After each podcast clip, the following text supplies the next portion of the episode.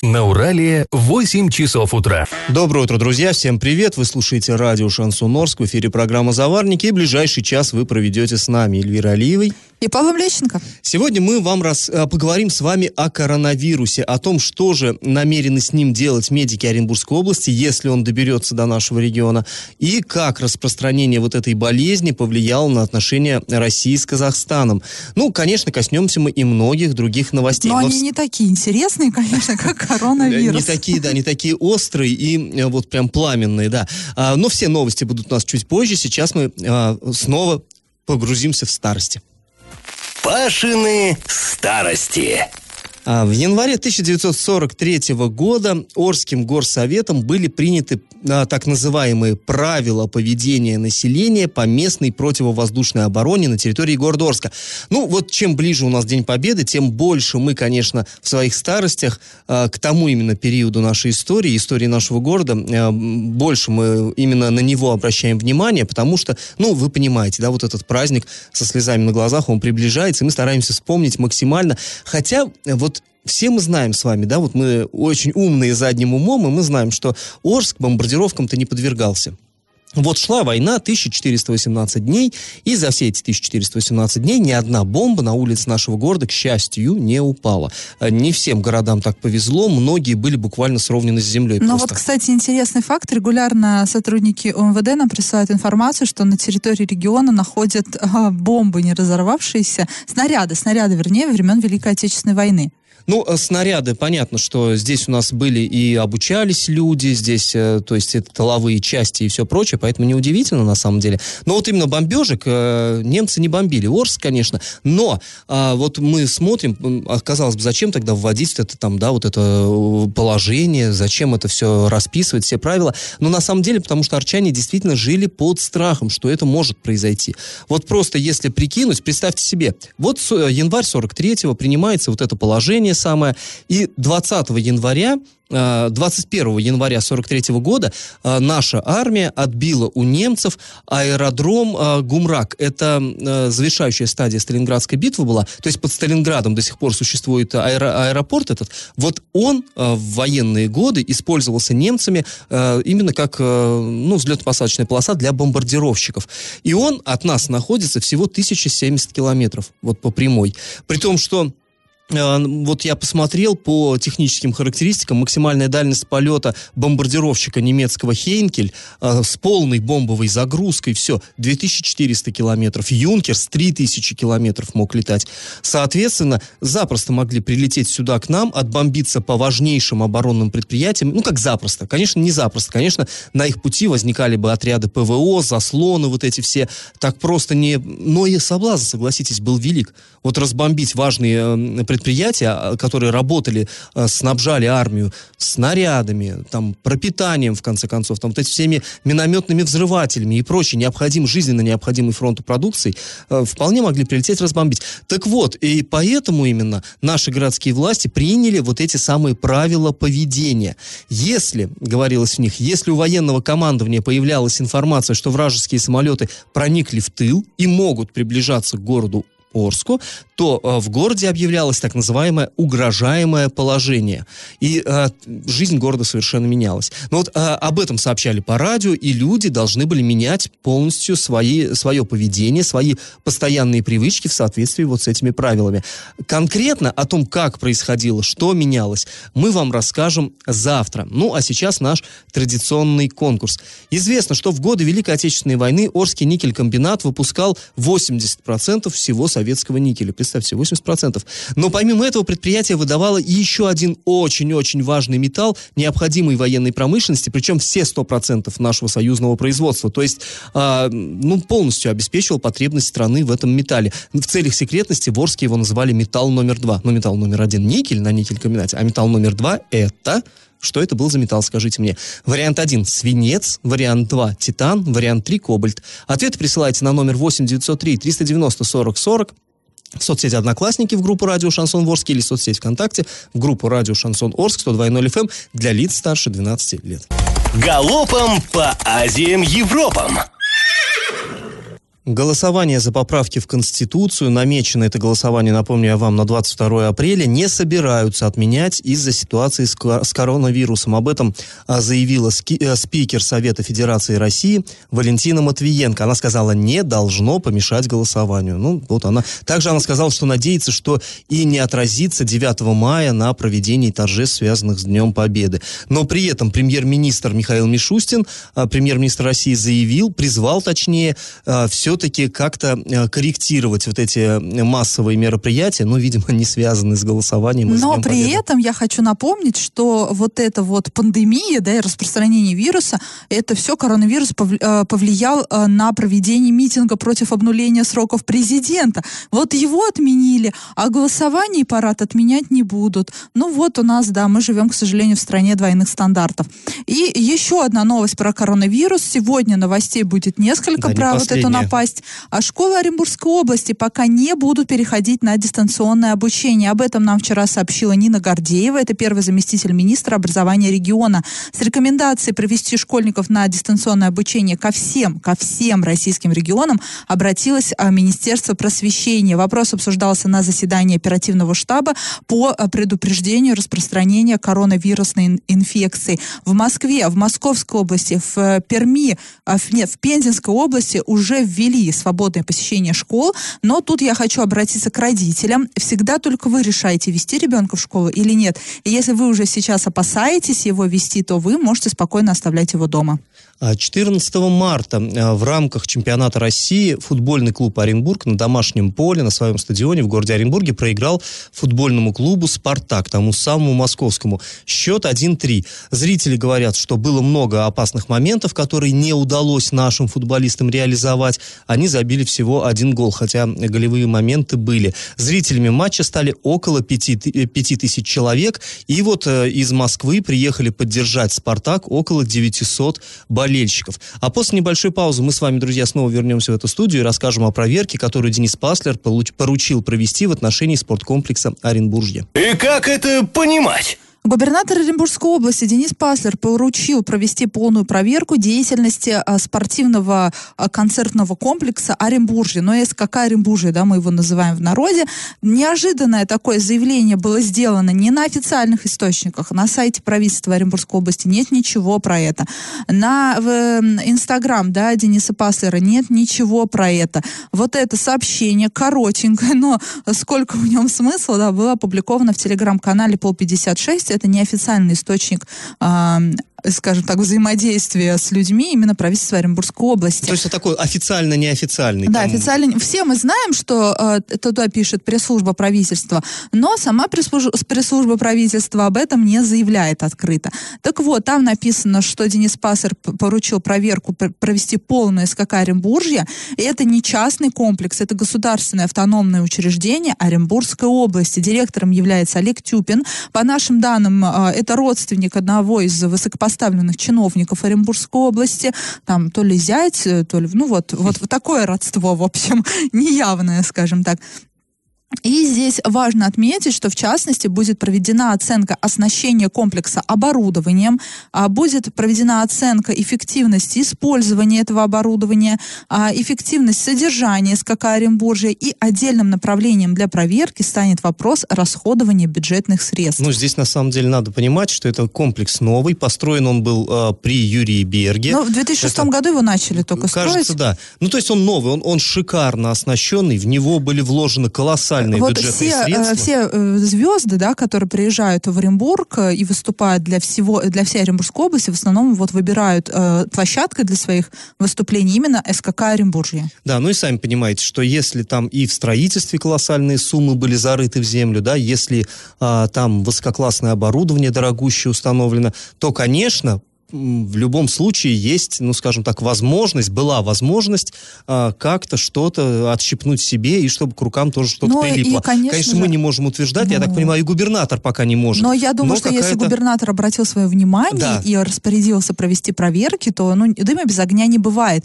А, и также сообщается вот в этом телеграм-канале, что результаты проверки станут основанием для принятия мер. А каких мер не сообщается. Кто будет проводить проверку, а, тоже неизвестно. Прокуратура ли, либо вот как как-то пока служебная проверка. Ну, это будет. запасаемся попкорном. Да, интересно. После небольшой паузы мы вновь вернемся в эту студию и расскажем о том, как Минздрав Оренбургской области готовится к возможному появлению в регионе коронавируса. Я в теме. Ну и мы снова возвращаемся к теме коронавируса. Ну, естественно, это, наверное, самая горячая на сегодня тема, и я думаю, что а, всех она волнует. А, ну, что мы можем сказать? В мире сейчас и в России а, растет количество, число заболевших вот именно этой инфекцией. А, на настоящий момент зарегистрировано свыше 126 случаев, а, 126 тысяч случаев заболевания во всем мире. И уже в нашей стране тоже, а, тоже присутствует, и тоже есть это заболевание. По счастью, пока в Оренбургской области ни одного случая подтвержденного нет. Вот это важно. То есть какие-то панические слухи время от времени возникают, но пока ничего этого нет. На самом деле в Минздрав уверяет, что на территории нашей области не зарегистрировано таких случаев. Но тут хочется сказать, отметить, что вот вчера вечером я э, мониторила ситуацию, уже более 65 заболевших, это на территории России. Вот э, половина из них, это 34 э, человека, сосредоточена в Москве. И также вчера появилась появилась информация, что уже есть три случая заражения именно на территории России, то есть не привезенные случаи, а три человека, контактировавшие с людьми с коронавирусом, заразились. Эта информация была опубликована в бюллетене Роспотребнадзора, но потом Роспотребнадзор эту информацию оттуда удалил. Ну, в общем, в любом случае ситуация, безусловно, серьезная, паниковать не стоит, но и легкомысленно к этому относиться не стоит. И э, вот приходят сообщения из-за рубежа, что, допустим, в той же Италии, там уже система э, здравоохранения этой страны, она в общем-то, не выдерживает такого количества, потому что, ну, банально нет, э, скажем, палат э, изолированных для таких больных. Не хватает аппаратов искусственной вентиля... вентиляции легких, которые необходимы именно для лечения в Италии. Вот, ну, естественно, что мы тоже задумались, а что у нас? Наша-то медицина э, готова ли при, вот, принять вот эту угрозу? Потому что, ну, мы понимаем, что как бы кто, кто, кто подготовлен, тот, в общем-то, обезопасил себя. Тут надо подготовиться, конечно. И э, мы вот на эту тему пообщались а, с нашим а, Минздравом, региональным Министерством здравоохранения Оренбургской области. Нам сказали, что да, созданы, а, не то что созданы, а существуют, они и были всегда в инфекционных отделениях при любой больнице, одноместные палаты, вот эти вот боксы изолированные. Цитата, пресс-служба Минздрава. Все боксы представляют собой одноместные палаты, они изолированы. В больницах всегда были такие боксированные палаты, ведь люди в больнице с разными инфекциями поступают знают. По сути, это одноместная палата со своим санузлом, душем, столиком для приема пищи. Закрытая палата, туда могут попасть помимо вот единственного пациента только медработники. Но мы, как бы мы знаем, что такие палаты, действительно, боксы вот эти, они есть, но достаточно ли их будет? Спросили, сколько их. Нам сказали, что достаточно. Штук по 10 в каждой инфекционной больнице тоже есть. Точно есть. Ну, конечно, 10, смотря какие, какая нагрузка на них ляжет. Тут, э, но сказали, что кстати, вот жители Орска и Новотроицка, которые были на карантине и проверялись на наличие вот этой инфекции, они именно в таких палатах содержались. Повторюсь, не подтвердился ни один случай. А, ну, в общем, сказали, что если даже вот этих вот, ну, если все-таки сюда придет эта болезнь и будет недостаточно этих палат, то очень быстро смогут переоборудовать обыкновенные палаты под них. Хотя вот мы задумались, а как, как ты переоборудуешь, если, допустим, палата на, там, на 5 человек и там нет санузла? Как ты сделаешь изолированный бокс, э, вот, ну, это технически, мне кажется, довольно сложно. Но нас заверили, мол, ладно, не переживайте, все нормально. Ну, что ж, поверим чиновникам от здравоохранения. А, далее, что еще сказали? про... А, а, и вот мы их тоже спросили, а как это вы будете делать? Они сказали, пока непонятно, какие именно конструкторские решения будут применяться. Ну, то есть они над этим работают, я так понимаю. А что касается аппаратов для искусственной вентиляции легких, то они в медучреждениях тоже есть, нам, нам сказали. Но сколько, они пока точно не знают, не считали. Ну вот представьте, что вчера э, в Москве обсуждали тоже этот вопрос, и выяснилось, что в Москве там около 20 вот этих ИВЛ есть в Москве. Москве. Вы понимаете, что в Оренбургской области, на всю Оренбургскую область, ну, может быть, там, я не знаю, ну, и десяти не наберется. Но в Орске, и вот да, представим, что в каждой горбольнице есть хотя бы по одному аппарату ИВЛ. Ну, я думаю, что в реанимации они в любом Да, в реанимации есть, ну, ну, и вот и все. Ну, в общем, вот что нам э, дословно ответили э, в пресс-службе Минздрава. Да, у нас в больницах ИВЛ достаточно. Они во всех инфекционных больницах имеются и в достаточном количестве. Ну, в каком точно не смогли сказать. В случае необходимости у нас есть возможность провести экстренную закупку. Конец цитаты. Ну, тут тоже, честно говоря, в экстренные закупки как-то мне слабо верится. Вот сейчас многие хотели бы провести, например, за свои э, кровные экстренную закупку медицинских масок, а их, их тупо нет. Их нет в аптеках там и на складах. Э, как же ты экстренно закупишь, то чего нет. Ну, здесь тоже. Ну, на самом деле, вот меня Многие лично... даже готовы за свои деньги сейчас пойти сдать анализ на коронавирус. Просто самостоятельно куда-то прийти и сдать за свои деньги. Даже этой возможности у людей нет. Ну, да, э, не, не сильно меня, честно говоря, вот как-то э, расслабил и убедил ответ нашего Минздрава. Мне показалось, что как-то здесь слишком много белых пятен. Но, э, конечно, будем надеяться, что там тоже озадачены вот, это, вот этим вопросом. И сейчас экстренно решают, как бы нам подготовиться и постелить соломки, чтобы в случае чего не падать слишком жестко. После паузы, друзья, мы с вами снова вернемся в эту студию и к этой же теме расскажем вам, как распространение вируса повлияло на отношения России и Казахстана. Я в теме. Еще одна новость, связанная с коронавирусом и очень важная для нашего приграничного региона. Министерство иностранных дел Республики Казахстан ограничило въезд россиян по внутреннему паспорту. По внутреннему имеется в виду паспорту гражданина Российской да, Федерации. кто не знает, то у нас там да, таможенный союз и прочее, прочее существует между странами, и мы можем пересекать границу с этим государством по своему российскому паспорту, что многие жители Восточного Оренбуржья много лет и делают, да, ни для кого не секрет, что есть такие бензин туры, туры за покупками там в КТБ, да, многие Да, но туры ездят. к родственникам все-таки у Ну, нас... туры к э, родственникам, да, что у нас- Многие семьи разделены Да, да, да. И просто вот э, по- пользовались российским паспортом, пересекая границу. Ну, как бы нормальная такая практика была. Да, и вот именно с сегодняшнего, с этого дня, с 16 марта, а, вводятся ограничения. Причем вводятся они именно вот э, Республикой Казахстан. А, цитата. «Правительством Республики Казахстан принято решение о временном ограничении использования внутренних документов для граждан Республики Казахстан, Российской Федерации и Кыргызской Республики при пересечении Казахстана-Российской, к- Казахстанско-Киргизской государственной границы». Но нас волнует только российско-казахстанская в- граница. В Киргизстан вряд ли у нас кто-то много И поедут. тут, но- конечно, тут стоит сказать, что ключевое слово здесь ограничили, потому что когда появилась эта новость на сайтах, вот нам на горячую линию просто оборвали телефон со словами, что правда Казахстан закрыл границу? Не закрыл, он ограничил въезд. А, и э, следующий вопрос был, а что, через э, загранпаспорт коронавирус не передается? Ну, это вот резонный вопрос, на самом На деле. самом деле, э, я ну, не знаю, в чем резонность этого вопроса.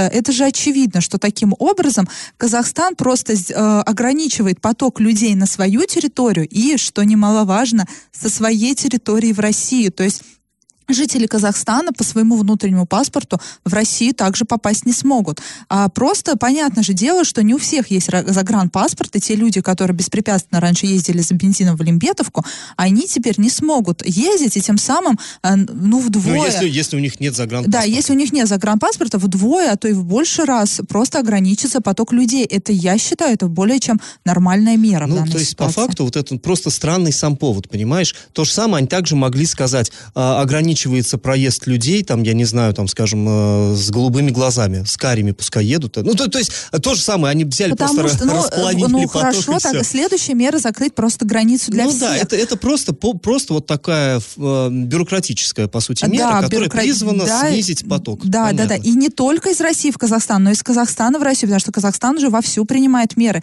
Накан- с сегодняшнего дня, более того, э, начинает действовать режим чрезвычайного положения в Казахстане на минуточку. Я, конечно, понимаю, да, что Казахстан несоизмерим, да, по своей площади с Россией. Россия много больше а, занимает территорию, но, Но тем он не тоже не менее. маленький вообще. Да, тоже не маленький. В Казахстане 8 случаев заражения. 8. Э, Казахстан уже ограничивает э, пересечение своих границ. То есть та- так, так называемая социальная изоляция, да, применяет вот эту вот социальную изоляцию и вводит режим чрезвычайного положения. То есть нельзя там э, массовое скопление людей, прекращают работу ТЦ, то есть торговые центры большие. Кинотеатры. Да, кинотеатры, театры, все, никуда никто не ходит. Все сидят дома и разносят инфекцию по стране.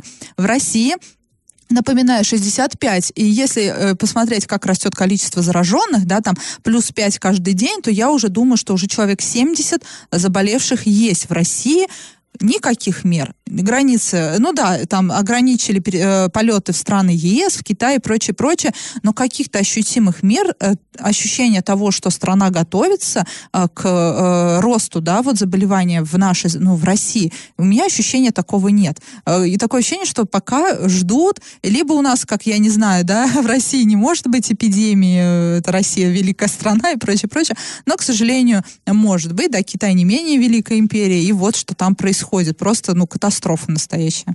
Ну, в общем, а, в любом случае, наши соседи вот принимают меры, и если вы вдруг собирались их посетить, а, имейте это в виду, либо берите загранпаспорт, чтобы не получилось, что вы доехали до пункта пропуска и вас развернули просто. Ну, да, тут еще важное замечание, тоже важное. Люди вчера говорили, мы позвонили в там, на таможню российскую, нам сказали все без изменения. С российской стороны действительно все без изменений. Когда вы, вы же сначала пересекаете российских, границу российскую и э, общаетесь э, с российскими пограничниками. Потом, потом какое-то время по нейтральной Да, потом едете. ездите по нейтральной территории, потом только переезжайте на, каза- на казахскую границу. И вот российские пограничники пустят вас по российскому паспорту. Это, опять же, не, не путайте, да, пограничников и таможню. А вот уже казахские попросят у вас загранпаспорт, и если у вас его не будет, вы просто поедете обратно. Да, так что это стоит иметь э, в виду. Э, друзья, после небольшой паузы Поездов вами... это тоже касается. Кстати, да. да. Мы снова вернемся в эту студию и поговорим а, об экологической ситуации, а, о том, почему ни один стационарный пост в Орске не передает дан данные по фенолу в систему мониторинга. И как это понимать?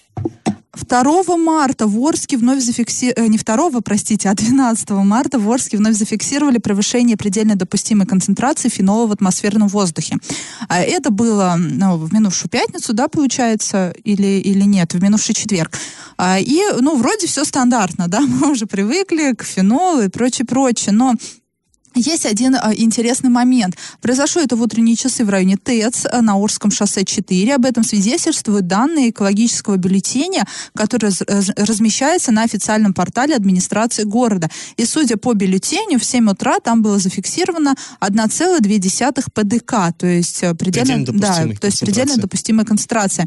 А, и, а, но мы полезли смотреть, значит, что показывает у нас а, наша система экологического мониторинга. Который которая так распиарена была, Ее что распиарили, мы можем... что мы можем в режиме реального времени отслеживать, а, какие там вещества э, вредные, невредные в данный момент в определенных а, а, участ... а, ну, районах города да, есть. Но в основном это те места, где чаще всего люди жалуются на Э, неприятный запах. Ну и вот здесь мы в этой студии говорили, что ну это классная задумка, то есть ты не ждешь, когда там администрация соизволит опубликовать этот экологический бюллетень, а ты вот смотришь автоматически, это, дескать, ни какой цензуре не подвергается, ты смотришь вот сколько конкретно сейчас, там каждый час обновляются данные, сколько сейчас там, э, как, какова концентрация вредных веществ в воздухе. Да, и в мы том тогда, или ином районе. Мы тогда порадовались, но, конечно, внутри червяк сомнений-то сидел, и он говорил, ребят, вам никогда никто не скажет правду, не сможете вы в режиме реального времени что-то отсматривать. Но мы же все понимаем, да, что источниками вот этих вот превышений ПДК вредных веществ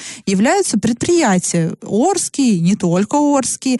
Ну и, и понятное дело, что это, ну... Это крупные налогоплательщики Да, крупные вообще. налогоплательщики, социальные партнеры об, области и, и городов, да, Орска и соседнего к Орску города.